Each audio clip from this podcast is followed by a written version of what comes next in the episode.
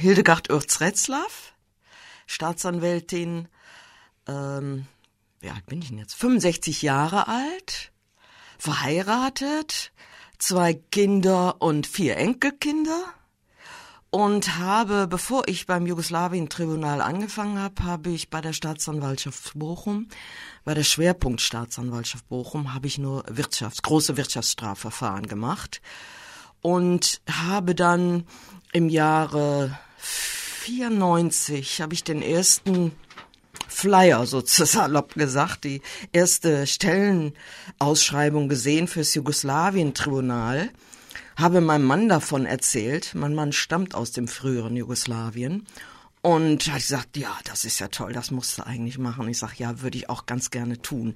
Nachdem ich so viele Jahre in, immer nur mit Wirtschaftskriminellen zu tun hatte, habe ich gedacht, muss man was anders machen. Und habe ich mich beworben. Dann habe ich ein ganzes Jahr nichts gehört. Und äh, dann auf einmal kriege ich einen Anruf aus Den Haag und da sagen sie, können Sie nächste Woche vorbeikommen zum Vorstellungsgespräch? Ich sag, och, nach einem Jahr? Und dann haben sie mir erzählt, die Deutschen wollten keine, äh, kein Personal abstellen fürs Tribunal. Die anderen Länder, viele andere Länder haben Personal auf Kosten der Länder abgestellt an das Jugoslawien-Tribunal, das zu der Zeit noch kein nicht genügend äh, Geld hatte.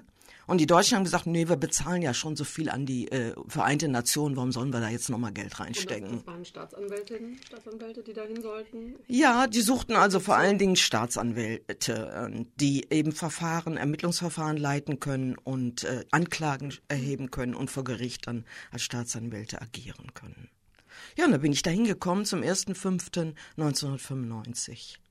Und das hatte dann so mm, auch ein bisschen biografische Gründe. Sie sagten, Sie sind mit einem ja. Mann aus dem ehemaligen Jugoslawien ja, verheiratet. Genau. Das heißt, Sie hatten da sowieso schon den Bezug. Ich nehme an, dass Sie das auch in den Medien verfolgt haben, diesen Krieg.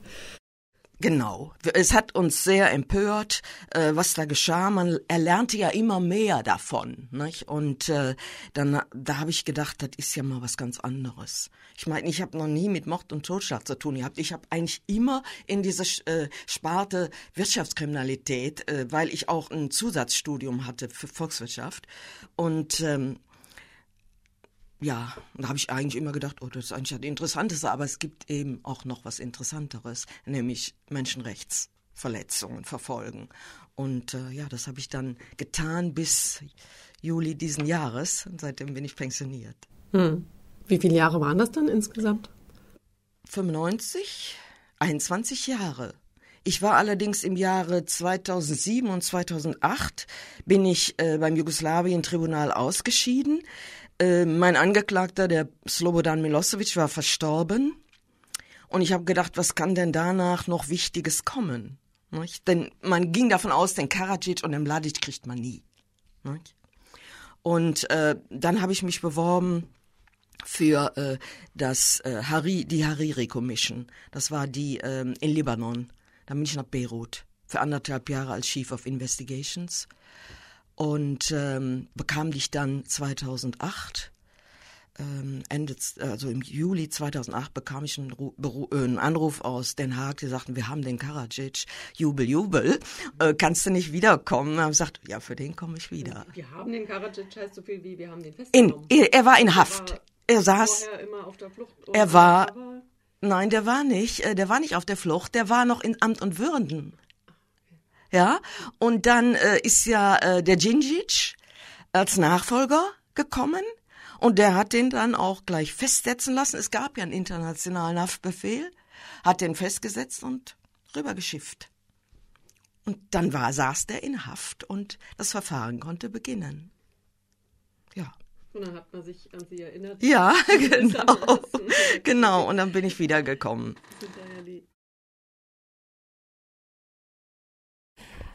Ja, also äh, mir wird's jetzt heute gar nicht so sehr um jetzt diese großen Namen gehen, sondern eher um so vielleicht auch so ein bisschen Einzelschicksale oder überhaupt dieses Kriegsverbrechen der systematischen Vergewaltigung. Das ist so ein bisschen mein mhm. Fokus. Ich meine, es gibt sehr viele verschiedene Arten von Kriegsverbrechen, aber das ist ja ein ganz spezielles und besonderes, das ja auch noch gar nicht so lange als solches anerkannt wird offiziell, so viel ich weiß. Das wurde im Prinzip nach dem Zweiten Weltkrieg unter den Tisch gekehrt. Äh, bei diesen Massen voll Toten erschien das Schicksal der Frauen irgendwie so, ja, nicht, nicht genauso wichtig. Nicht? Die Toten zählen mehr als die Vergewaltigten, die leben ja noch, so salopp gesagt, ja. Und ähm, ja, und im Jugoslawien-Konflikt war es zum ersten Mal anders. Da waren die, die Schicksale der Frauen und die Vergewaltigungslager, insbesondere in Foča, das ist in Ostbosnien, äh, die waren plötzlich im Fokus. Die, die Journalisten haben sich für interessiert, die Nichtregierungsorganisationen ähm, haben sich dafür interessiert und was viel wichtiger war, die Commissions of Experts. Als Verbrechen im früheren Jugoslawien bekannt wurden, äh, hat die UNO eine ähm, Expertenkommission ins Land geschickt für Ermittl Vorermittlungen.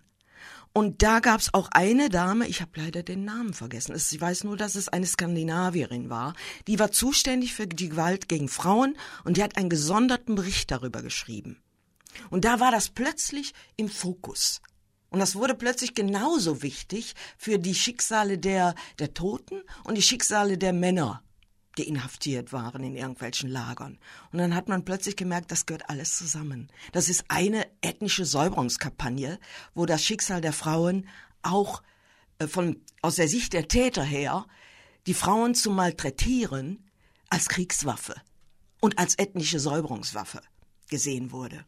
Und man kann das schon sehen, die Resolution, durch die das Tribunal eingerichtet wurde, nimmt schon Bezug auf Gewalt gegen Frauen.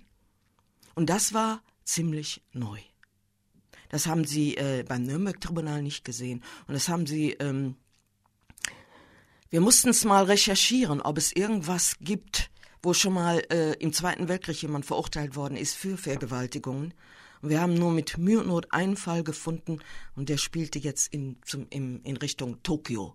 Tokio-Tribunal. Ein japanischer Offizier hatte Verwaltungs, äh, Vergewaltigungslager dort befehligt und er ist zum Tode verurteilt worden. Das war der einzige Fall, den wir überhaupt gefunden haben. Und der war noch unter Verschluss gehalten, wahrscheinlich als Opferschutz. Nicht? Hm. Ich meine, es, es, es, gab es ja im Zweiten Weltkrieg und zwar wahrscheinlich auch systematisch. Ja, also es gab ja auch diese, zum Beispiel die sogenannten Trostfrauen, also wirklich Zwangsprostitution für die Soldaten aus diversen Gründen. Ähm, war das jetzt trotzdem im Jugoslawienkrieg was Neues? Oder eine neue Erkenntnis, dass man gedacht hat, das ist jetzt wirklich eine, eine systematische Kriegswaffe, die als wirklich als solche auch, ähm, ja, würde ich mal sagen, ge gelehrt wird. Also ich erinnere mich nämlich an Fernsehbeiträge darüber, die ich dann selber gesehen habe, als das frisch rauskam, dass dann wirklich äh, Ausbilder ihre Soldaten, also denen das quasi beigebracht hat, wie man da vorzugehen hat mit den Frauen. Ja. Also das war ja auch eine Dimension, die so erschütternd war. Nicht, dass es aus dem Affekt heraus so nebenbei mal noch passiert, sondern dass es wirklich zur Aufgabe eines Soldaten gehört, Frauen zu vergewaltigen. Also äh, Vergewaltigungen hat es in jedem Krieg gegeben. Da können Sie bis in die Antike zurückgehen. Das war einfach die, die Beute der Sieger sozusagen. Die Frauen und Kinder waren die Beute der Sieger. Das gab's immer schon. Aber man hat es äh, nicht, ähm, nicht wahrgenommen als Kriegswaffe nicht? als Methode äh, der ethnischen Säuberung. Das war ja eigentlich, das war's. Äh, man kann nicht sagen, ähm, man kann nicht sagen, dass Soldaten jetzt geschult wurden zu vergewaltigen. Das ist, äh, das haben wir so nicht festgestellt. Überhaupt nicht. Also auch nicht in Jugoslawien. Nein. In diesem Beitrag schien es so. Nein. Nein, das haben wir nicht festgestellt. Äh, wir haben es ähm, fest, wir haben aber festgestellt und soweit mehr haben wir keine Anhaltspunkte gefunden. Sie haben auch keine Befehle gefunden. Wir hatten ja äh, nachher, am Anfang hatten wir überhaupt keine, äh, ähm, keine, äh, keine Dokumentationen aus der jugoslawischen Armee selbst. Ich nenne das jugoslawisch, weil es einfach einfacher ist, ja.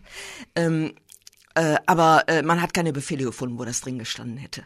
Wo man Anhaltspunkt äh, bekommen hätte, dass Vergewaltigungen mehr oder weniger äh, befohlen wurden.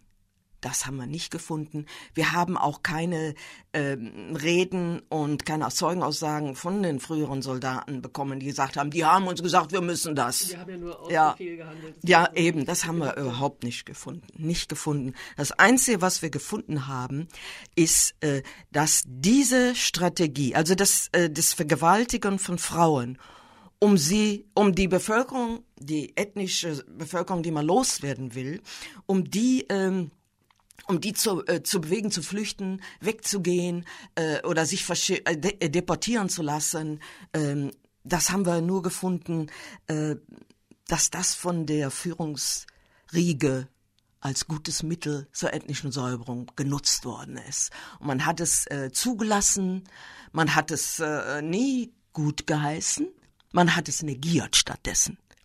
Auch wenn man ganz genau Erfahrung hatte und wusste, das geschieht, hat man, wenn die, ähm, wenn zum Beispiel Karadzic oder irgendwelche anderen oder Armeeführer angesprochen wurden, wurde negiert. Gibt es bei uns nicht. Wir sind ehrenwerte Krieger sozusagen. Ja, also das wurde einfach negiert. Und wenn man Anhaltspunkte hatte, dann wurde das als Lüge, Lüge betrachtet und äh, Verleumdung und was weiß ich.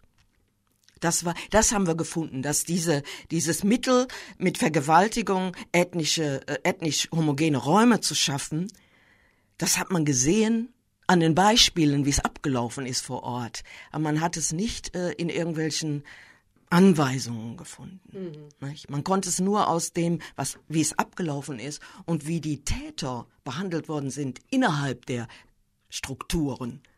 Wenn ich zum Beispiel äh, einen, einen Täter habe, der ähm, der äh, bekannt geworden ist als Vergewaltiger, der sogar mit einem Haftbefehl gesucht wird und dem tue ich dann noch, äh, der kriegt noch eine Medaille, ja, das ist ja klar dass, äh, dass da die Führungskraft, äh, die Führungskräfte genau dieses Verhalten wünschen und benutzen mhm. wollen als Kriegswaffe. Mhm. Das sieht man. Man daraus schließen? Indizien. Das sind nur Indizien aus dem Verhalten der Täter und dem, was den Täter geschieht, nämlich gar nichts. Die werden nicht verfolgt, strafrechtlich von den, äh, von den äh, Strukturen verfolgt, sondern stattdessen kriegen sie noch einen Orden und werden befördert. Mhm.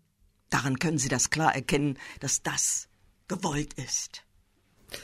Ja, also es ist dann jetzt, kann man sagen, ein großer Fortschritt in der Rechtsprechung, dass es als solches benannt wird und auch einen Straftatbestand darstellt. Ähm, wie wurde das denn geahndet? Also welche gab es da Abstufungen wahrscheinlich? Äh, welche Strafe stand da drauf? Wenn Sie, äh, wir haben ja nur vier Strafvorschriften beim Jugoslawien-Tribunal gehabt und diese vier, äh, in, in, in alle diese vier Vorschriften äh, nur in einem, nämlich im Verbrechen gegen die Menschlichkeit, äh, taucht das Wort Vergewaltigung auf. Ne? Aber wir haben es auch anders angeklagt, denn Vergewaltigung ist nicht nur Vergewaltigung. Ne? Also nicht nur das Sexualdelikt Vergewaltigung als Verbrechen gegen die Menschlichkeit. Wenn ich Frauen einsperre, zum Beispiel, wie Sie eben sagten, die Comfort Woman, ne? wenn ich die einsperre in ein Lager und da kommen die Soldaten dann, äh, Tag für Tag und Nacht für Nacht zur Vergewaltigung hin und die Frauen stehen da und, und können sich nicht wehren, dann haben wir das angeklagt als Versklavung. Und die sind auch verurteilt worden, unsere, ähm, die wir angeklagt haben, in dem Kunaratz-Verfahren. Die sind für Versklavung auch verurteilt worden. Dann haben wir Vergewaltigung auch angeklagt als Folter. Denn wenn ich Frauen vergewaltige, um die zu zwingen, irgendwelche Informationen zu geben, ist das schlicht und einfach Folter auch. Und die sind auch, äh, die drei Angeklagten sind auch für Folter verurteilt worden. Folter so definiert, körperliche Qual, um an Informationen ja. zu kommen. Ja. Genau, das ist es. Und muss ein, ein nicht nur Information. Ähm, es gibt ähm, verschiedene äh, Motive, wenn man das mal so Absichten. Das ist einmal Information, Erzwingung, Bestrafung. Was heißt, ich, ich bestrafe, ich vergewaltige jetzt, um, um dieser Frau, die zur Gruppe der Muslims gehört, äh, dafür zu bestrafen, dass irgendwelche äh, Muslim-Soldaten Serben getötet haben. Jetzt mal als Beispiel. Nicht? Das ist, ne? Oder es gibt noch, ähm, es gibt noch ein drittes, äh, dritte Absicht. Was war das denn noch? sowas, auch sowas wie eine Abschreckung der anderen? Ach, jetzt. Ähm hm. Was war das? Ne, es war noch ein drittes, aber das ist mir jetzt entfallen. Vielleicht fällt es mir gleich noch ein. Ne? Also Folter ist es. Vergewaltigung als Folter. Ja. Ne, mit, mit, einer bestimmten Motivlage halt. Nicht? Dann ähm, haben wir auch äh, Vergewaltigung als ähm, inhuman. Es gibt in äh, Artikel 5 auch inhumane Akti, Akte, Darunter kann es, kann es auch gepackt werden. Ähm, insbesondere, äh, wenn es keine Vergewaltigung im eigentlichen Sinne ist, sondern zum Beispiel, wenn ich Frauen zwinge, nackt auf einem Tisch herumzutanzen und die dann begucken lasse, wie in so einer Piepshow, wenn ich die dazu zwinge, dann ist es ja keine Vergewaltigung. Denn Vergewaltigung ist ja Penetration. Aber dann ist es ein inhumaner Akt. Also wir haben es unter jedem denkbaren äh, Gesichtspunkt angeklagt. Aber wenn man jetzt in, in zum Beispiel Artikel 2 ähm, schwere Verstöße gegen die Genfer äh, Konvention, da steht Vergewaltigung nicht drin. Aber was da drin steht, steht wieder Torture, also Folter und inhumanes, äh, inhumanes äh, ähm, Behandeln. Da passt es da wieder ist nur nicht persönlich so erwähnt als Vergewaltigung, aber das fällt unter diesem Begriff. Oder es gibt auch die, ähm, den Verstoß gegen die Genfer Konvention, ähm, absichtliches äh, Verursachen großen Leidens.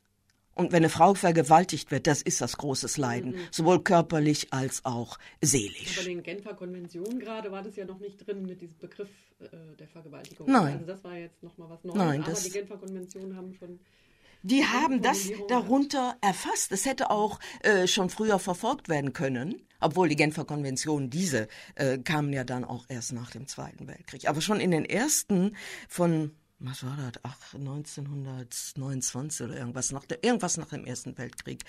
Da war das auch schon möglich, wäre möglich gewesen. Ist es eigentlich von Vorteil, solche Paragraphen zu präzisieren, zu differenzieren, um dann genauer verfolgen zu können? Weil man könnte ja sagen, in den Genfer Konventionen dieser Paragraph, der ist allgemein gefasst, da fällt ja alles drunter, ja, also dass man sagen kann, das fällt doch hier drunter und das fällt auch hier drunter.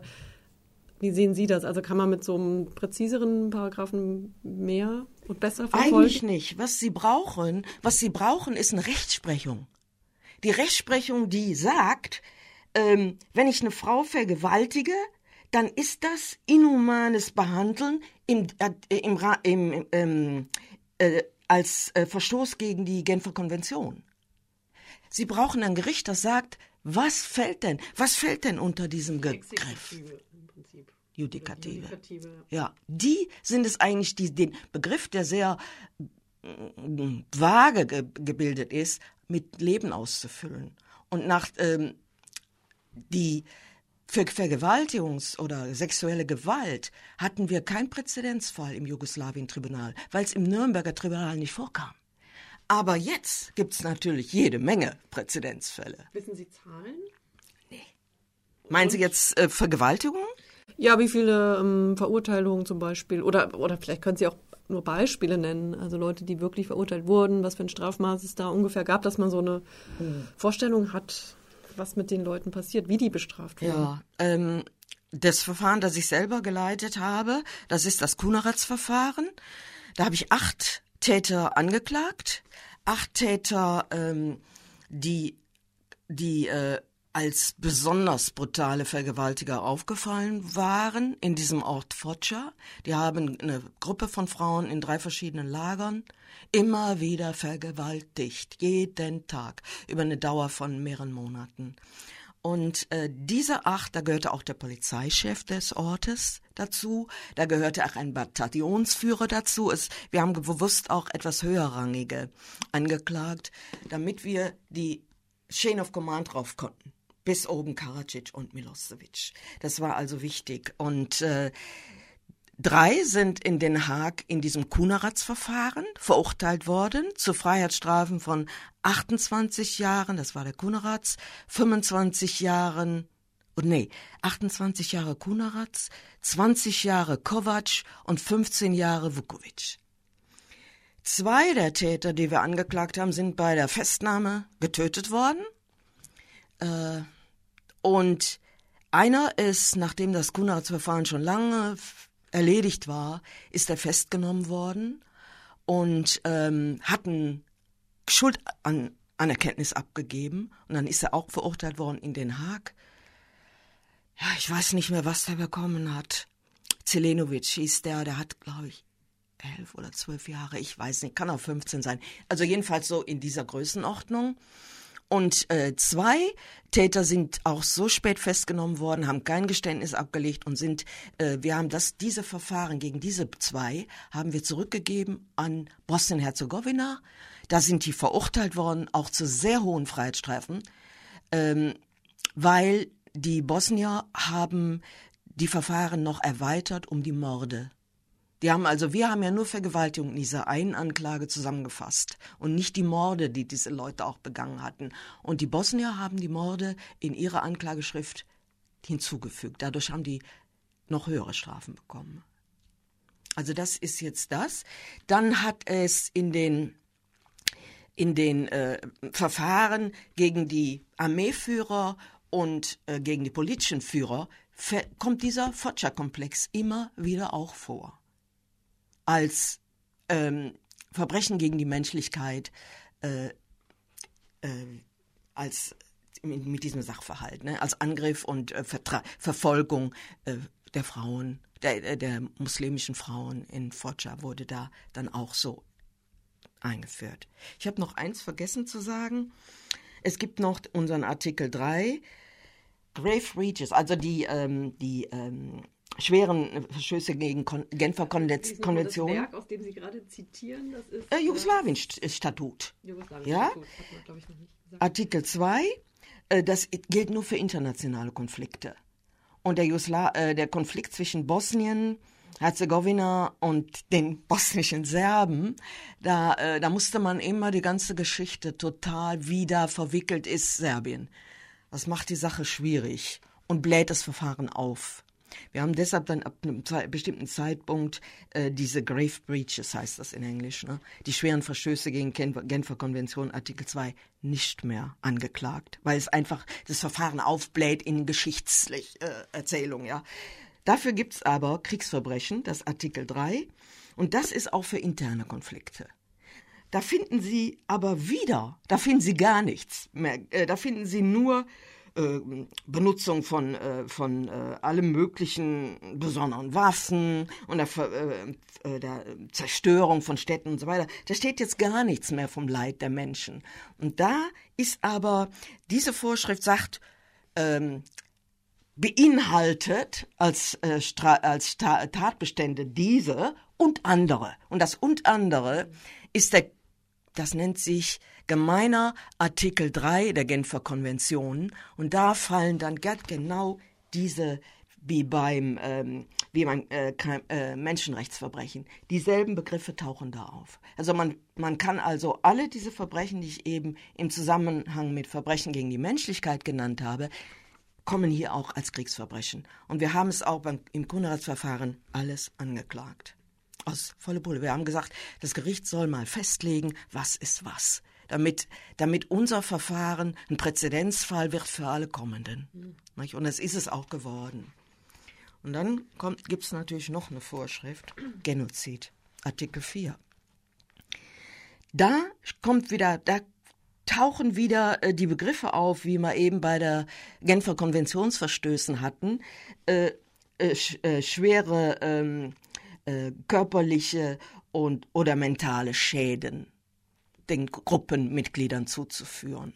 Wobei jetzt die Gruppe das Ziel ist. Bei Genozid. Bei mentalen Schäden spricht man auch von Genozid, wenn es in ja, Intention geschieht. Ja, da kommt es allein auf die Intention an. Und dann, äh, da kann also auch die Verbrechen gegen die Frauen, die tauchen hier auch wieder auf, auch wenn die Frauen überleben. Denn da äh, in dieser Vorschrift geht es ja um das Fortbestehen einer Bevölkerungsgruppe.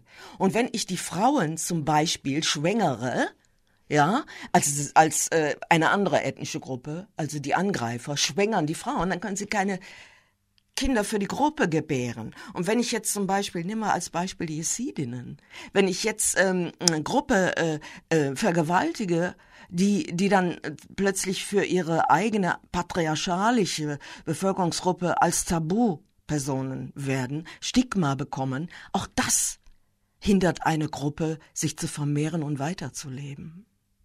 Nicht? Also da kann man auch wieder unter Genozid können Vergewaltigungen, wenn sie mit einer bestimmten Motivation begangen werden, auch Genozid sein.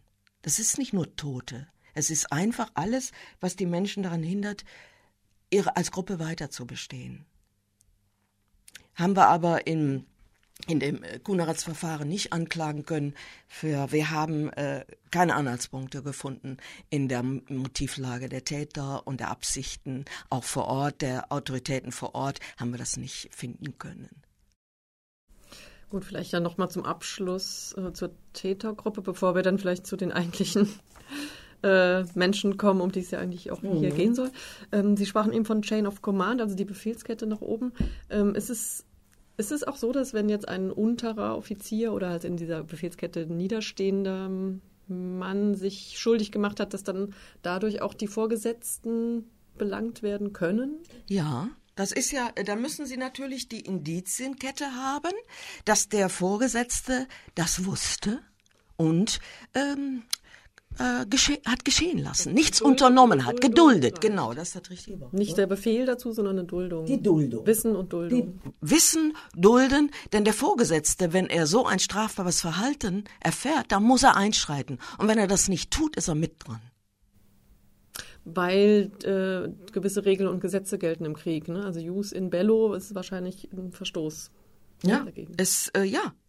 Und überhaupt, der ähm, es äh, es gibt eine, ähm, das kennen wir so im Deutschen so nicht, äh, aber im internationalen Strafrecht der ähm, der äh, Kommandeur oder auch der politische Führer, der erfährt, dass äh, seine Truppen Verbrechen begehen an Frauen, der hat die Pflicht einzuschreiten.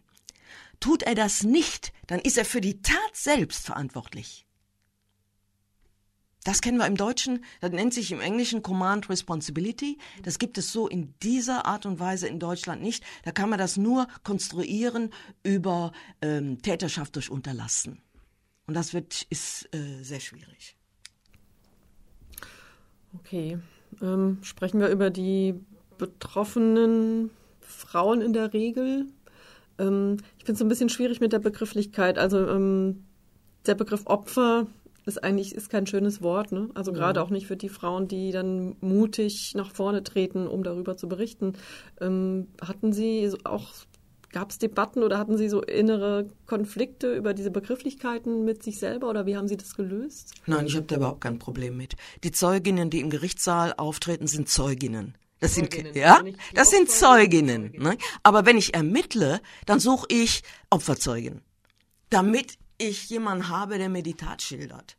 Und ich habe es immer so gesehen: äh, Die Frauen vor dem Jugoslawien-Tribunal, bevor es das überhaupt gab. Frauen fielen unter den Tisch als Opfer. Die männlichen Opfer oder die Toten, die waren eben im Fokus und die, Opf die, die äh, Frauen, die Opfer wurden, die wurden nicht als Kriegsopfer von Kriegsverbrechen so gesehen, so einfach. Wie erklären Sie sich das Phänomen? Es gab, äh, ich glaube, äh, es gab mal eine lange Zeit, ich habe zumindest Berichte darüber gelesen, lange Zeit irgendwie so ein ja, Stigmatisierung, du hättest dich auch wehren können, äh, du bist irgendwo mitschuld und äh, was weiß ich alles, ja. Äh, die Frauen wurden nicht als normale Kriegsopfer gesehen. Ne, lange Zeit. Nicht? Und die haben dann auch äh, besser geschwiegen. Nicht?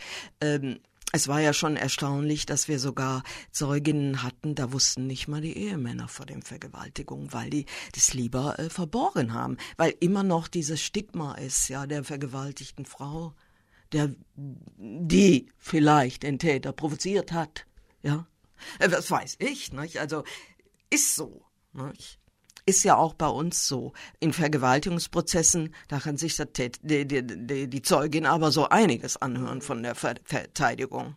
Nicht? unvorstellbar. Ne? Ja, und so ist es ja Krieg, äh, beim Kriegsopfer auch, dass er plötzlich, da gibt's den Täter und da gibt's das, äh, die, die Opferzeugin und der eine sagt, die lügt.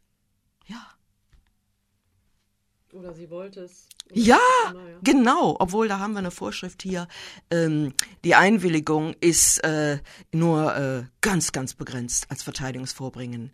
Da haben wir hier eine extra eine Vorschrift hier in, in unserem Statut, dass das nicht geht. Weil sie auch unter einer Erpressung oder. Ja, ne? es ist auch, äh, es ist auch. Ähm, Ich weiß noch, in dem Kuneratsverfahren, da hatten wir einen Richter auf der Richterbank, der wollte, dass wir die Zeuginnen jeweils fragen, ob sie eingewilligt hat. Und ich weiß, ich habe eine Zeugin zum ersten Mal, wir haben das gar nicht eingesehen als Staatsanwälte. Wir haben es überhaupt nicht eingesehen. Aber der Richter sagte, ich müsste es fragen. Weil er kann, er hat nicht selber fragen wollen, warum auch immer, hätte auch machen können, aber es er kam aus dem äh, Englisch, englischen Rechtskreis, da fragen ja nur die Parteien. Und dann habe ich die Frau gefragt. Ich sag, waren Sie einverstanden mit der Vergewaltigung? Die hat mich angeguckt, die hat gesagt, das Wort hat doch schon das Wort Gewalt. In, Im Jugoslawischen nämlich auch, im Serbokroat, äh, Serbokroatischen auch. Da kommt äh, in dem Wort Siljovani, ist das Wort Gewalt drin. Er sagt, das sagt doch schon das Wort, dass ich nicht einverstanden bin. Und die war empört. Ja! Ja, ja. und die war empört. Die war empört. Nicht? Also ich habe es nicht verstanden. Und dann hat's auch ähm, äh, in der ersten Instanz, in dem Urteil, da ist dieser Nichteinwilligung auch noch besonders immer erwähnt worden, aber in der Berufungsinstanz, da hat's denn geheißen, wer unter diesen Umständen eingesperrt ist, der Gewalt ausgesetzt ist, der Bedrohung, der willigt, der willigt nicht freiwillig ein, der hat ja gar keine Wahl. Und da war das mal klar, dass das Quatsch ist. Wie haben Sie die Opferzeugin gefunden oder wer hat sie gefunden? Wer hat sich da auf die Suche begeben?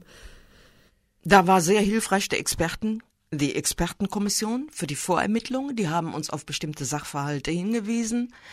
Dann die ähm, bestimmte äh, Nicht-Regierungsorganisationen. Die waren vor Ort. Die waren vor Ort gewesen oder hatten, die Frauen sind ja dann alle irgendwann aus diesem Internierungslager deportiert worden und in diese Auffangs Auffangslager gekommen in Kroatien und ähm, Montenegro und äh, da äh, da waren die NGOs und von denen mit Zustimmung der jeweiligen Zeugin haben wir von denen Informationen bekommen. Dann haben Zeuginnen, mit denen wir gesprochen haben, gesagt, ja, und äh, die so und so ist auch Opfer mit mir gleichzeitig. Das waren ja auch Vergewaltigungen in, sagen wir mal, fünf Männer und fünf Frauen ja, äh, in einem Zimmer und hat gesagt, hier, die, der ist das auch passiert. Und dann hatten wir wieder einen Namen. Dann haben uns die, ähm, die bosnischen Behörden insbesondere haben uns auch darauf hingewiesen und haben für uns auch Zeuginnen gesucht, wo wir nicht wussten, wo die sich aufhalten. Die waren ja nicht mehr in Foča oder in, in den Orten, wo sie früher gelebt haben. Die haben uns dann sehr geholfen, diese Leute zu finden. Und nicht zu vergessen, Journalisten die haben auch äh, Kontakte gehabt und haben dann äh, die Leute, mit denen sie gesprochen haben, gefragt, ob sie bereit wären, Kontakt aufzunehmen mit dem Tribunal und dann äh, auch davon kamen. Musste man die Frauen davon überzeugen, sie überreden, dass sie diese Hürde überwinden? Oder waren also ich äh, habe es nur so in Erinnerung, dass es kein, dass keiner froh war und keiner gern gekommen ist, sondern äh, sie sahen die Notwendigkeit ein. Wenn man diese Täter verurteilen will, dann braucht man zurückgehen. Nein, das geht nicht anders. Die Zeugenaussage kann man nicht ergänzen, äh, äh, äh, bei einer Vergewaltigung kann man die nicht ersetzen. Ne? Und äh, da musste man wirklich jeden überreden und es ist auch nicht immer gelungen. Es gibt viele, die haben gesagt, nee, ich habe keine Kraft dazu, ich kann das nicht. Und äh, andere wiederum, die, äh, die haben gesagt, wir waren ja alle die Opfer in diesem, die inhaftierten Frauen, die immer wieder vergewaltigt wurden. Ich muss jetzt da auch aussagen, damit man, damit ich meine, äh, meinem Leidensgenossinnen unterstütze. Das war auch ein Gesichtspunkt, dass man sagt, ich kann die ja nicht da alleine stehen lassen, äh, da muss ich jetzt auch hin. Ne? Gerade deshalb haben wir auch nur, wir haben ähm, mit einer Ausnahme bei uns nur Gruppenereignisse angeklagt. Das macht es den Opfern leichter. Mhm. Es macht es auch den Opfern leichter, äh, dass man ihnen glaubt, nicht? Äh, dass alle dieselbe Lügengeschichte erzählen vor Gericht. Auf die Idee kommen nicht mal die Täter und die Verteidigung. Hm? Also das kann nicht sein, nicht? dass sie alle äh, sich, äh, die wohnen in der Welt verstreut und verabreden sich genau, äh, das so zu schildern ist äh, ist undenkbar. Also äh, Gruppenereignisse sind viel äh, viel besser und auch schonender für die Zeugen, weil die sie nicht alleine sind, mhm. nicht? Und äh, außerdem sind Gruppenereignisse wichtig, wenn man die Befehlskette hoch will. Eine einzelne Vergewaltigung im Wohnhaus, die kann, das kann der, äh, der oben Sitzende leicht sagen, da habe ich nichts von gewusst, ja. Aber Gruppenereignisse in Internierungslager, da kann er sich nicht von reinwaschen. Mhm. Deshalb sind die Gruppenereignisse wichtig und dass man höhere Offiziere dabei hat. Gab es denn nicht so sowas wie einen Schneeballeffekt? Also dass die Mutigen vorangegangen sind und dann so nach und nach immer dann doch immer mehr Zeuginnen kamen. Also so würde ich mir das jetzt vorstellen. Wir hatten eigentlich schon, äh, als wir losgingen auf die Ermittlungsfahrten, hatten wir eine Namensliste und äh, unsere Verabredungen. Natürlich haben eben die Frauen auch gesagt, und die und die, der ist es auch passiert, und dann sind wir der Sache nachgegangen. Ja, aber sie können den Zeuginnen nicht sagen, die so und so sagt sowas, die so und so äh, will, äh, will auch aussagen. Das kann sie ja nicht machen. Das ist ja alles vertraulich. Mhm. Sie können äh, nur immer wieder äh, neu überzeugen. Und natürlich, wenn jetzt die, als das Hauptverfahren lief, da trafen sich manche Zeuginnen, waren noch gleichzeitig da. Dann haben sie natürlich gesehen, ach, die ist ja auch hier, ja. Aber im, Vorver im Vorfeld gab es das nicht. Haben Sie die persönlich auch gesprochen im Vorfeld? Ja. Ich bin also ähm, äh, immer mitgefahren auf die Ermittlungstouren äh, und habe selber sehr viele äh, vernommen. Allerdings immer mit einer Polizeibeamtung dabei. Äh, denn manchmal werden ähm, äh, im Hauptverfahren dann von der Verteidigung Dinge behauptet, die äh, wie Vernehmungen abgelaufen sind. Einfach Lügenmärchen, ja. Und äh, dann brauch ich, braucht man einen Zeugen, von unserer, von der äh, Staatsanwaltschaftsseite ja auch im Gerichtssaal, die sagen, nein, nein, nein, so ist das nicht, das war so und so und so. Das wurde nicht dokumentiert, aufgezeichnet? Doch. Nein, aufgezeichnet nicht, schriftlich, okay. schriftlich, ja. Aber dann hat man den Polizei, die Polizeibeamtin in der Regel, hat man gehabt, die aussagen konnte. Wenn ich Staatsanwalt in der Hauptverhandlung bin, möchte ich nicht mein eigener Zeuge sein. Und deshalb hat, ist, äh, sind die Staatsanwälte nie alleine gegangen, haben immer Polizeibeamte dabei gehabt. Und wir haben es aber so gehalten, dass wir äh, als Frauenteams gegangen sind. Das war einfach sinnvoller. Ähm, ich kann mich an eine Situation erinnern, da war, da war ich mit einem äh, männlichen Polizeibeamten unterwegs. Da hat eine Zeugin so seltsam rumgedruckst. Und äh, dann haben wir den männlichen Kollegen mal rausgeschickt. Und dann kamen die Erzschilderungen. Die fühlte sich unwohl in der Anwesenheit eines Mannes, der außerdem noch vom Alter her äh, zur Tätergruppe altersmäßig passte. Ja, das hat die sowas von. Äh, das, äh, ja, ja, also das, äh, das ging einfach nicht. nicht?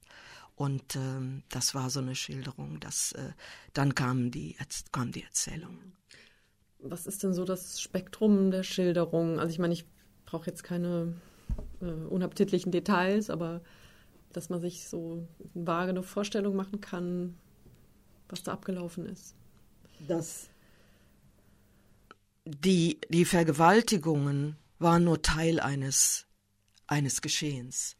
In der Regel fing es an, Überfall aufs Dorf, Ermordung der Männer, Brüder, Väter, Ehemänner, und dann Frauen werden gekarrt in ein Lager, in ein Armeelager und dann geht's los mit den Vergewaltigungen. Die haben also, bevor sie überhaupt in das Lager kamen, vergewaltigt wurden, hatten die schon so viel Trauma angesammelt durch diese Geschehnisse in ihrem Dorf. Das war furchtbar. Nicht? Und diese, diese Dinge wollten die Frauen auch schildern. Denn das fanden die, ich weiß, ich weiß, einer hat mich mal gefragt, warum fragen Sie mich über die Vergewaltigung, dass mein Brüder ermordet worden sind, die finde ich viel schlimmer. Ja, die fand das viel schlimmer. Nicht? Und so haben die ihre ganze Geschichte erzählen können. Und dann im Gerichtssaal, wenn ich aber Vergewaltigung angeklagt habe, dann ist das der zentrale Punkt. Und die anderen Sachen, die, die wollen die Richter nur so ansatzweise hören. Und dann hat man den ja, da musste man die Zeugen bei diesen Schilderungen, die sie persönlich wichtiger fanden, ein bisschen äh, kurz halten müssen. Das fand ich sehr unangenehm. Aber, und die sicherlich auch, aber äh, es ist in diesem Gericht immer auch um Zeit gegangen. Nicht? Die Prozesse sollten schnell über die Bühne gehen. Es ist nicht, nicht dran gedacht worden, dass das Jugoslawien-Tribunal 20 Jahre lang arbeitet, sondern eher mal so fünf, sechs, ja. Und ähm, da war immer ein gewisser Zeitdruck in den Hauptverhandlungen. Und äh, da, äh, ja, da kamen diese, diese anderen Traumata, die die Frauen erlebt haben und die sie genauso schwer geprägt haben, ne, kamen ein bisschen zu kurz, fand ich. Mhm. Aber die, ähm, was haben die erlebt? Die sind ins Lager dann gekommen äh, die jüngeren Frauen äh, waren ständig, ständig wurden die da von irgendwelchen Soldatengruppen rausgeholt aus dem Lager. Entweder äh, im Lager selber, zum Beispiel ein Lager war zum Beispiel eine Schule. Dann waren die Frauen in der Turnhalle untergebracht, wurden aus der Turnhalle rausgezerrt und in den Klassenräumen vergewaltigt. Eine andere äh, Sache war, es kam eine Horde Soldaten, nahmen mehrere Frauen mit, gingen in irgendein Apartment und dann war, gab's Massenvergewaltigung. Das waren die Schilderungen. Und ähm, ja, und dann die Verletzungen. Und äh, ja, es war furchtbar was die Frauen erlebt haben. Und es gibt auch äh, Frauen äh, und ganz junge, die, die sind weg. Mit anderen Worten, wir gehen davon aus, sie sind ermordet worden. Die sind nicht mehr zurückgekommen, die sind ermordet worden und ähm, wir konnten es aber nicht nachweisen, weil die Spur sich verliert. Und, zu, und zum guten Schluss sind die Frauen auch noch verkauft worden von einer Soldatentruppe an die andere. Also es kam, es war furchtbar, was also die mitgemacht haben. Das, was wir jetzt heute ja auch beobachten. Ja, genau. Gibt, ja.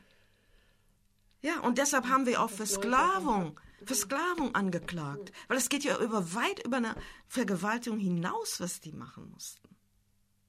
Ne? Und äh, irgendwann, bis auf die, die ganz verschwunden sind, die sicherlich tot sind, äh, sind sie irgendwann dann wieder aufgetaucht, die Frauen.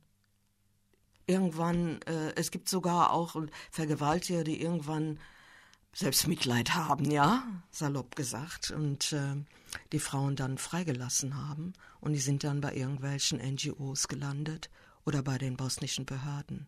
Oder sie sind, was auch vorgekommen ist, das war ist ja, äh, die sind dann auch ausgetauscht worden. Nicht? Die sind dann freigelassen worden und dafür muss, wurden dann serbische, serbische Soldaten ausgetauscht. Man stellt sich das mal vor. Zivilisten, malträtierte Zivilisten werden ausgetauscht als Kriegsgefangene sozusagen, ja. Es ist unglaublich. Mhm. Gab es Suizide? Also Suizide, zumindest ähm, nicht, äh, nicht in, in den Verfahren, die ich hatte. Da gab es Suizide von Männern, die die Folter nicht mehr ausgehalten haben, ja. Aber ich äh, Suizide von Frauen, also ich habe selber nicht erlebt. Mhm. Vielleicht können Sie noch was zum Zeuginnenschutz sagen. Das hatten wir jetzt noch nicht. Der Zeuginnenschutz, der, da haben wir also mehrere Vorschriften.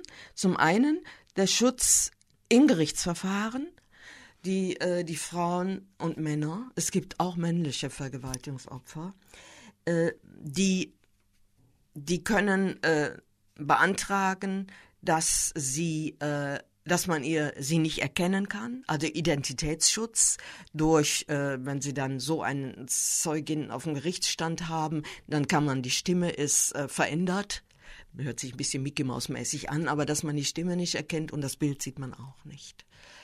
Äh, der nächste, die nächste Möglichkeit ist, äh, wenn eine, äh, ein, eine Zeugin dem Vergewaltiger nicht gegenüberstehen will. Die möchte nicht in einem Raum sein mit, dieser, mit diesen Personen. Dann kann sie in einem anderen Raum über Videokonferenz im Gerichtssaal anwesend sein. Und es gab also im Ermittlungsverfahren einige Frauen, die das wollten, die meinten, sie schaffen das nicht. Ist im Hauptverfahren alle sind im Gerichtssaal gewesen. Und keiner hat gesagt, ich möchte ihm nicht gegenüberstehen. Und einer hat sehr, sehr treffend gestellt und gesagt, ich möchte den sehen und ich möchte ihm zeigen, sieht, ja. ja, und ich möchte ihm zeigen, ich habe überlebt. Und jetzt sitze ich hier und du bist im Gefängnis. Hm? Also, manche hat's, äh, manche haben es wirklich auch als Möglichkeit gesehen, ihr Geschichte zu erzählen, die Geschichte der Opfer zu erzählen und die äh, ja, und die Genugtuung zu haben, dass sie den Mut haben, das zu erzählen vor der Weltöffentlichkeit. Und andere wiederum haben das, äh, ihre Aussage vor Gericht als Qual empfunden und sind dann anschließend, wenn sie aus dem Gerichtssaal kommen, haben die Staatsanwälte oder Polizeibeamte sie noch mal, äh, sich nochmal bedankt und äh, nochmal kurz gesprochen mit den Leuten. Äh, die haben dann nur gesessen und geschlottert und geweint. Also ganz unterschiedliche Mentalitäten. Nicht? Ähm, das ist aber nicht frauenspezifisch. Das, das ist auch bei den, äh, bei den männlichen Opfern so gewesen. Nicht? Andere, die erscheinen total ruhig im Gerichtssaal und später nach der Vernehmung sind sie, äh, sind sie durchs Gericht sind sie fertig nicht? und weinen nur noch, weil es so, so anstrengend ist. Das Gibt es denn angesichts dieser Verbrechen überhaupt sowas wie eine, eine Möglichkeit der Wiedergutmachung, der Versöhnung aus Sicht der Frauen? Oh. Also Sie haben jetzt ein Beispiel gesagt, dass es für, für, manche schon wichtig war und gut ja. und vielleicht sogar in irgendeiner Form heilsam. Ja. Dieses Bewusstsein zu haben, du wirst jetzt bestraft und hier, hier stehe ich ja. vor dir. Also die Bestrafung der Täter ist sicherlich das, was man äh, als Gerechtigkeit, zunächst mal der Gesichtspunkt Gerechtigkeit. Wenn der hat mir äh, Böses getan, jetzt wird er verurteilt, das gerecht. Nicht? Äh, das, das haben sicherlich eine Genugtuung darüber empfunden, dass ihre, ihre Qualen der Täter dafür bezahlen muss durch eine Freiheitsstrafe. Das ist sicherlich, wobei man sagen muss, wenn als die Verurteilung, die Strafen kamen, waren die natürlich immer zu niedrig. Nicht? Aber das würde man, das äh, ist so. Nicht? Äh, obwohl im Kunratsverfahren waren die Strafen ja doch recht äh, hoch, aber in anderen Verfahren waren sie geringer. Nicht? Und das, äh, das bringt natürlich auch auf. Aber trotzdem, es ist irgendwo so eine Art Rechtsfrieden da schon mal. Äh, Versöhnung, das dauert länger, gehe ich mal von aus. Äh, der geständige Täter. Das ist auch, glaube ich, das falsche Wort. Also es geht nicht darum, mit den Tätern sich zu versöhnen, sondern Nein. dass man einen Frieden machen kann. Mieden, äh, Frieden selbst, ja. Frieden selbst, denke schon, dass sie das so erlebt haben, nicht? dass sie sich, dass sie ihren Mut und er sind ja auch immer wieder für ihren Mut auch äh, angesprochen worden, nicht? in der Öffentlichkeit, in den NGOs. Da wurde ja dieser Mut der Leute, die da kommen und äh, gerade so was sehr Intimes schildern, äh, das ist ja schon was, nicht? Und äh, der Mut und deshalb die Genugtuung, dass man den Mut hatte. Nicht? Aber im Endeffekt sollte das Jugoslawien-Tribunal ja auch zur Versöhnung beifü äh, bei, ähm, äh, dazu führen. Das sehe ich noch nicht. Das dauert länger. Nicht? Obwohl ich habe festgestellt, der Täter, der geständig ist, der löst etwas aus. Dann ist nämlich, wenn der Täter schon selber sagt, das ist vorgefallen, das macht, es macht einen ganz anderen ähm, Genugtuungseffekt. Selbst der Täter bestätigt, was mir geschehen ist. Ja, ähm, das ist äh, leichter und hat mehr Gewicht. Das haben wir mal in einem Verfahren gegen einen anderen Täter so äh, von einem Psychologen gesagt bekommen. Den haben wir im, im äh, Verfahren, wo es um die Strafhöhe für diesen Täter ging, hat, äh, hat er gesagt, wenn der Täter geständig ist und echte Reue zeigt, das hilft der Versöhnung. Nicht? Anders weniger, das braucht mehr Zeit. Mhm. Nicht? Gibt es sowas wie eine Art von Reparationszahlung, also eine finanzielle, symbolische oder vielleicht auch psychologische Unterstützung? Was es gibt, wir haben eine Zeugenschutzabteilung, die hat die Zeugen ähm, im Vorfeld unterstützt, in, nicht finanziell, sondern aber immer mit Hilfestellung, wenn die Reisen anstanden und ähnliches. Die hat sie während ihrer Zeit in Den Haag unterstützt und hat auch weiterhin Kontakt zu den Zeugen gehalten, äh, um ihnen zu schildern, was aus dem Verfahren geworden ist. Das ist eigentlich das, was das Gericht leisten kann. Wir sind ja ein Gericht und wenn das Verfahren beendet ist, ist eigentlich unsere Arbeit auch beendet. Das müsste dann jetzt aufgegriffen werden von den von den von den örtlichen Sozialbehörden, wo die Zeuginnen leben. Ja, aber was es gibt, ähm, hier gibt es eine Vorschrift im Statut, das besagt, dass wenn ein Täter äh, für seine Taten hinsichtlich eines besti einer bestimmten Zeugin verurteilt worden ist, kann sie dieses Urteil bei ihrem örtlichen Gericht vorlegen, Schadensersatz einklagen und brauchen nichts mehr beweisen. Das Urteil ist der Beweis. Nicht? Wie viel das gemacht haben, Äh, weiß ich nicht. Ich glaube nicht sehr viele, denn die Täter, die sind ja meistens mittellos. Bringt ja nicht mhm, viel. Also, ne? Genau, man kann nur die, die konkreten Täter anklagen, ja. Forderungen stellen und nicht jetzt ja, einem genau. Staat, einer Regierung, einer Stadt, mhm. wie auch immer das organisiert ist. Aber ich meine, das wäre eigentlich ähm, sinnvoll und wichtig auch, dass es nicht mit dieser Urteilsverkündung vorbei ist, sondern dass man auch wirklich danach noch eine, eine, Unterstützung hat und eine Betreuung, also sei es nur eine therapeutische. Ja, das ist aber nicht die Sache des Gerichts, das ist die Sache des, äh, des Landes, in dem die Zeuginnen leben. Also das Gericht kann nicht entscheiden, diese Person bekommt jetzt diese fortwährend diese Unterstützung Nein. zugesprochen. Nein, das Einzige, was es gibt beim äh, internationalen permanenten internationalen Strafgerichtshof. Da können sich die, die Opfer äh, dem Verfahren anschließen, aber nicht als Einzelperson, sondern in, in einer Gruppe. Und da gibt es auch Entschädigungen. Aber die Entschädigungen sind so, wenn ich das richtig verstanden habe, sind die Entschädigungen nicht Reparation für eine Einzelperson, sondern zum Beispiel ein Therapiezentrum in einem bestimmten Land oder Ort oder so. Das, sind, das sieht dieses Gericht vor. Beim Jugoslawien-Tribunal gab es das noch nicht. Das ist, ähm, das ist äh, eingeführt worden. Diese Opferbeteiligung im Prozess ist äh, eingeführt worden beim Internationalen Strafgerichtshof. Also ich muss aber sagen, ich, ich bin da kein Befürworter, denn die Verfahren sind sowieso sehr schwierig und auch lang. Also Befürworterin davon, dass das Gericht das entscheidet, sind ja, nicht. Aber grundsätzlich, dass es sowas gibt. Finde ich gut, aber ich denke, das sollten die, äh, die Länderbehörden machen, wo die, wo die Zeuginnen und die Opfer sitzen. Äh, denn ein Gericht hat, das ist eine sehr schwierige Aufgabe. Und äh, da kommt noch zusätzlich Aufgabe drauf. Denn die Opfer beteiligen sich auch in dem Verfahren und äh, also ich denke, das führt zu Verzögerungen und Verkomplizierungen. Und ich bin mehr für einfach. Ja, damit die, die Täter schnell abgeurteilt werden. Und in Haft sitzen und verbüßen. Nicht? Das ist diesen Rechtsfrieden, schnell ein Urteil möglichst bald. Das finde ich wichtiger mhm. als diese andere Sache. Aber da kann man geteilter Meinung drüber mhm. sein. Nicht? In Deutschland haben wir ja auch ähm, Nebenklage. Ich habe das auch nicht besonders gut gefunden, wenn mal Nebenkläger in einem Verfahren da war, ja. Denn der macht nicht unbedingt das, was denn die Staatsanwalt für nützlich hält. Ja? Das ist jetzt so die professionelle Perspektive. Ja, die professionelle Perspektive ist, dass ich ein, ein, ein Urteil da habe, das zum Rechtsfrieden beiträgt. Äh, und alles andere ist, äh, ja, das hilft nicht, ist nicht mhm. immer, führt zur Verzögerung in der Regel, würde ich mal so sagen. Und das, ja, also dann würden Sie sagen, das ist vielleicht eher Aufgabe von NGOs oder zum Beispiel, Sie kennen ja sicher auch Medica Mondiale. Ja. Ähm, sind Sie, waren Sie mit denen auch irgendwie in Kontakt oder gibt es ja. Kooperationen?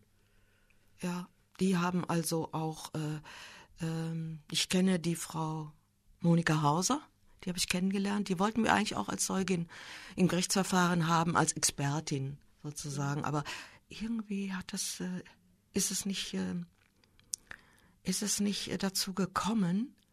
Wir hatten allerdings ja auch ähm, einen, einen australisch sehr aktiven australischen Richter, der hielt das nicht für notwendig. Wir wollten auch diese Expertin von der äh, UN-Expertenkommission als Expertenzeugen über den Ausmaß der Vergewaltigungen in Bosnien an sich haben, ne, damit sie noch eine größere Perspektive ins Verfahren bringt. Das hat er gesagt, hilft uns nicht. so äh, sind die Expertinnen, die wir eigentlich vorgesehen hatten, sind in unserem Verfahren, im Fortschrittverfahren nicht gehört worden. Ich weiß aber, dass sie in anderen Verfahren gehört worden sind. Mhm. Ja, vielleicht kommen wir so langsam zum Ende. Vielleicht können Sie ja mal sowas wie eine Perspektive eröffnen. Ähm, was muss noch geschehen? Also Stichwort Resolution 1325. Ähm, ich meine, es gibt fortwährend diese Verbrechen, vor allem auch gegen Frauen. Jetzt die an den Jesidien oder die, der IS ist ja jetzt auch sehr stark in den Medien. Mhm. Ähm, sind Sie da optimistisch, dass jetzt nach diesen Jugoslawien-Tribunalen, dass das jetzt zügiger und besser verurteilt werden kann, sowas? Ich, ich war sehr, sehr optimistisch, als der Internationale Strafgerichtshof gegründet wurde. Und die haben ja auch äh, Vergewaltigungen angeklagt. Ich war sehr, sehr optimistisch. Inzwischen bin ich es nicht mehr. Denn das Jugoslawien-Tribunal hat deshalb gut funktioniert, weil die ganze Weltgemeinschaft dahinter saß. Der Sicherheitsrat einschließlich der Russen, obwohl die eigentlich Serben, den Serben sehr zugeneigt waren. Die waren alle mal einer Meinung und haben das Gericht, Ruanda-Tribunal und Jugoslawien-Tribunal gemacht. Die, die Gerichte beide wurden mit genügend Personal und Ressourcen, finanzielle Ressourcen ausgestattet und die ganze, ähm, die, die Ländergemeinschaft hat auch assistiert. Wir hätten ja niemanden festnehmen können. Nicht? Wie denn? Ne, wir hatten ja keine Hoheitsgewalt. Da kamen aber die SVOR-Truppen, die IFOR-Truppen, die, die haben das gemacht. Die, die Ländergemeinschaft hat uns geholfen bei der Ermittlung. Nicht? Hat uns geholfen, die Zeugin zu finden. Wir haben so viel Unterstützung bekommen. Der internationale Gerichtshof bekommt die nicht. Ganz im Gegenteil, jetzt gehen ja sogar afrikanische Länder raus. Und ich kann mir auch, ich kann mir auch nicht vorstellen, dass es mal ein Syrien, ein Syrien-Tribunal geben wird. Denn der Sicherheitsrat, wer da drin sitzt, ich kann es mir nicht vorstellen, dass nicht einer ein Veto einlegt. Und die haben alle Vetorecht. Alle haben Vetorecht. Und äh, ich kann mir ein, ein Syrien-Tribunal mit einem russischen Zustimmung nicht vorstellen. Ich kann mir auch kein Irak-Tribunal vorstellen, mit vom Sicherheitsrat eingerichtet. Kann ich mir nicht vorstellen. Und ich kann mir auch nicht vorstellen, dass es gelingen könnte, IS-Führungspersonal festzunehmen. Ich glaube eher, ähm, ja, zumindest befürchte ich, dass die sich äh, vorher selbst töten. Nicht? Und möglichst viele dann mit in den Tod nehmen. So hat man das als Muster, ja, sieht man das ja. Nicht? Also im Moment kann ich es mir nicht vorstellen. Gut, aber ich habe mir auch nicht vorstellen können, dass Karadzic und Mladic mal irgendwann äh, in, in Den Haag sitzen. Also ich hoffe inständig, dass ich Unrecht habe. Ja, aber im Moment sehe ich es nicht. Ja, leider sehr pessimistisch das, der Ausblick, das Fazit, aber ja, was bleibt ist die Hoffnung und der Hoffnung allein reicht nicht. Ne? Also Nein, man muss einfach die Leute motivieren, dass sie auch wirklich. Ja. Wissen Sie, was notwendig wäre? Eine richtige Bewegung von den NGOs auf oberster Ebene, das bei den Politikern in ihren Ländern durchzudrücken, dass sie sich bei den Vereinten Nationen dafür einsetzen. Und wenn so ein richtiger Bevölkerungsdruck kommt, in wer weiß wie vielen Ländern, dann kann es anders sein. Das würde vielleicht helfen. Ja, also es, von den Politikern habe ich den Eindruck, kommt das nicht. Die haben zu viele Zwänge, aber der Druck vom Wählerpotenzial, das wäre hilfreich. Hm. Und dafür ist es wichtig, dass möglichst viel an die Öffentlichkeit gerät. Ja, ja, die Leute sind ja empört. Wenn die von den Jesidien erfahren oder wenn die von, von äh, äh Massenvergewaltigungen in anderen Ländern erfahren, dann sind die Leute ja empört. Und nicht nur die Frauen, aber natürlich insbesondere auch die Frauen, ja. Und diese Befür Be Empörungswelle müsste irgendwie stärker und lauter zum Ausdruck kommen. Ich glaube, dann ist es anders. Wir wissen ja, dass die Politiker immer wieder Wahlen haben und wenn es welchen Druck aus der Bevölkerung kommt, dann reagieren die ja auch darauf. Okay, wir hoffen das Beste. Ja. Ich danke ja. Ihnen sehr, Frau Vielen Dank für das Gespräch. Gern geschehen.